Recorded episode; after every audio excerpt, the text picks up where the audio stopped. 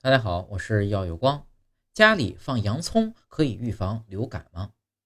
冬季流感盛行，有人说啊，家里如果放点洋葱可以起到预防流感的作用，那么这是真的吗？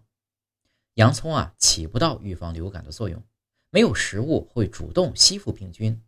在办公室或家里放一个洋葱可以吸附病菌、预防流感的说法呢，没有任何的科学依据。洋葱鳞茎和叶子里含有一种硫化丙烯的油脂性挥发物，这种物质能抗寒，有较强的杀菌作用，能杀灭包括呼吸道和肠道里的细菌。但通常呢是要每天口服一定的量才能达到这样的效果，只把洋葱摆在那里是完全没有用的。此外，病毒需要寄主才可以增殖，它们在寄主体外根本不可能移动穿过房间，所以。无论是把切开的、剥皮的，还是完整的洋葱放在房间中，都不能起到预防流感的作用。